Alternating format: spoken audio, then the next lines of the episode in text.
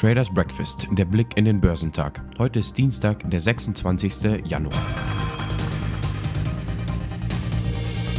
Gestern war ein sehr skurriler Tag an den Börsen. Die Aktie von GameStop, ein Unternehmen, was schon lange kein Interesse der großen Anleger auf sich zieht, schoss an einem Tag 145 Prozent in den Norden.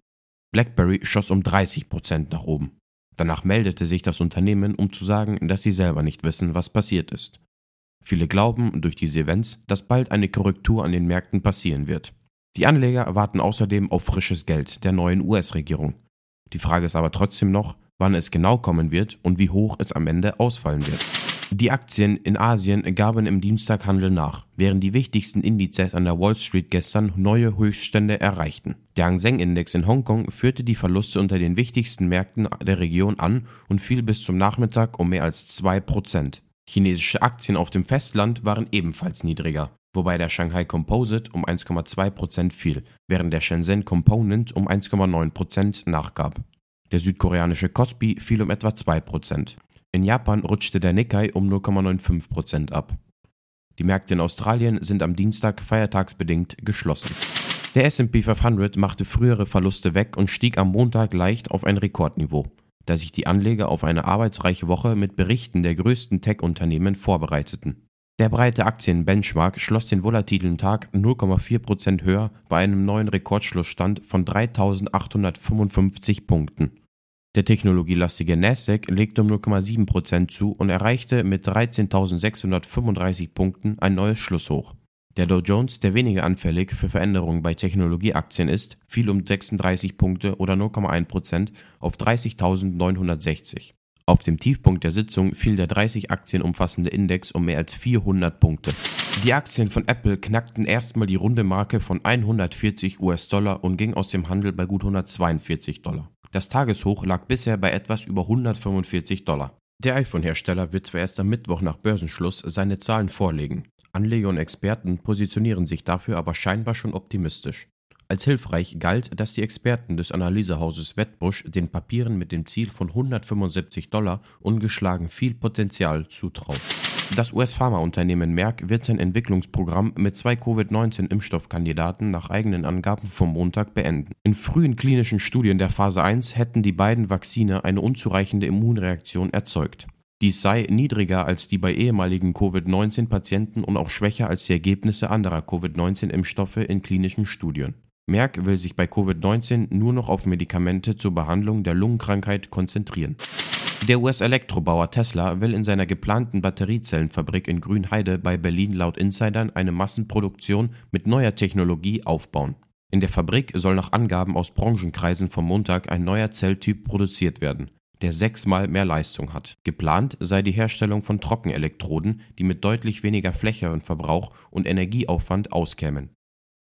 Die Fabrik soll auf dem Tesla-Areal in Grünheide in Brandenburg in direkter Nähe zur Autofabrik entstehen, die derzeit im Bau ist. Der Baubeginn für die Batteriefabrik ist bisher offen.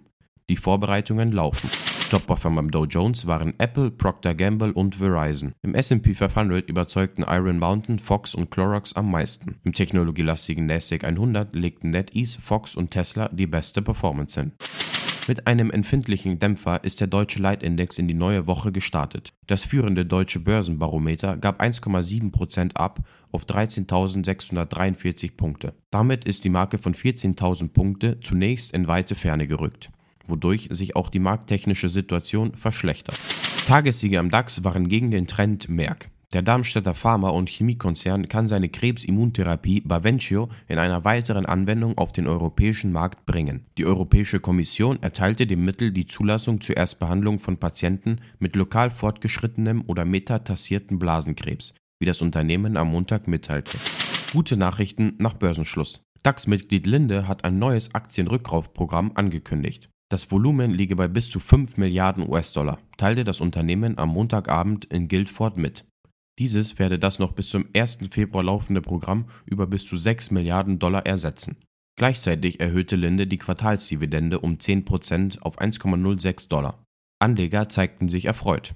Die Linde-Aktie legte auf der Handelsplattform Tradegate in einer ersten Reaktion um gut 1,5% zu. Ein Vierteljahr nach dem ersten Vorstoß hat der britische Konzern Liberty Steel sein Angebot für die schwächelnde Stahlsparte von ThyssenKrupp konkretisiert. Ein Bündnis der beiden Unternehmen sei die richtige Antwort, teilte Liberty am Montag mit. Dies habe sich bei den Gesprächen und bei der Prüfung der Bücher bestätigt.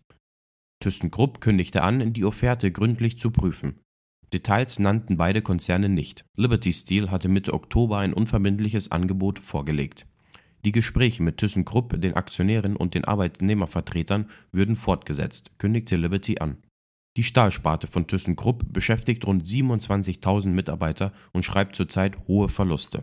Konzernchefin Martina Merz prüft mehrere Optionen für das Geschäft, darunter Insider zufolge auch einen Börsengang. Merz muss sich Anfang Februar auf der Hauptversammlung den Aktionären stellen. Top-Performer DAX waren SAP, Merck und Vonovia. Heute stehen in Europa keine wichtigen Wirtschaftsdaten an. In den USA werden der Immobilienpreisindex, der S&P Case-Shiller Hauspreisindex sowie das Verbrauchervertrauen gemeldet. Geschäftszahlen kommen unter anderem von LVMH, Novartis, UBS, 3M, AMD, American Express, General Electric, Johnson Johnson, Lockheed Martin, Microsoft, Starbucks, Texas Instruments, Verizon und Xerox. Die Futures bewegen sich im roten Bereich. Beim DAX wird ein Minus von 40 Punkten erwartet. Beim Dow Jones rechnet man mit einem Minus von 250 Punkten und beim S&P 500 mit einem Plus von 30 Punkten. Beim technologielastigen Nasdaq 100 wird ein Minus von etwa 230 Punkten erwartet.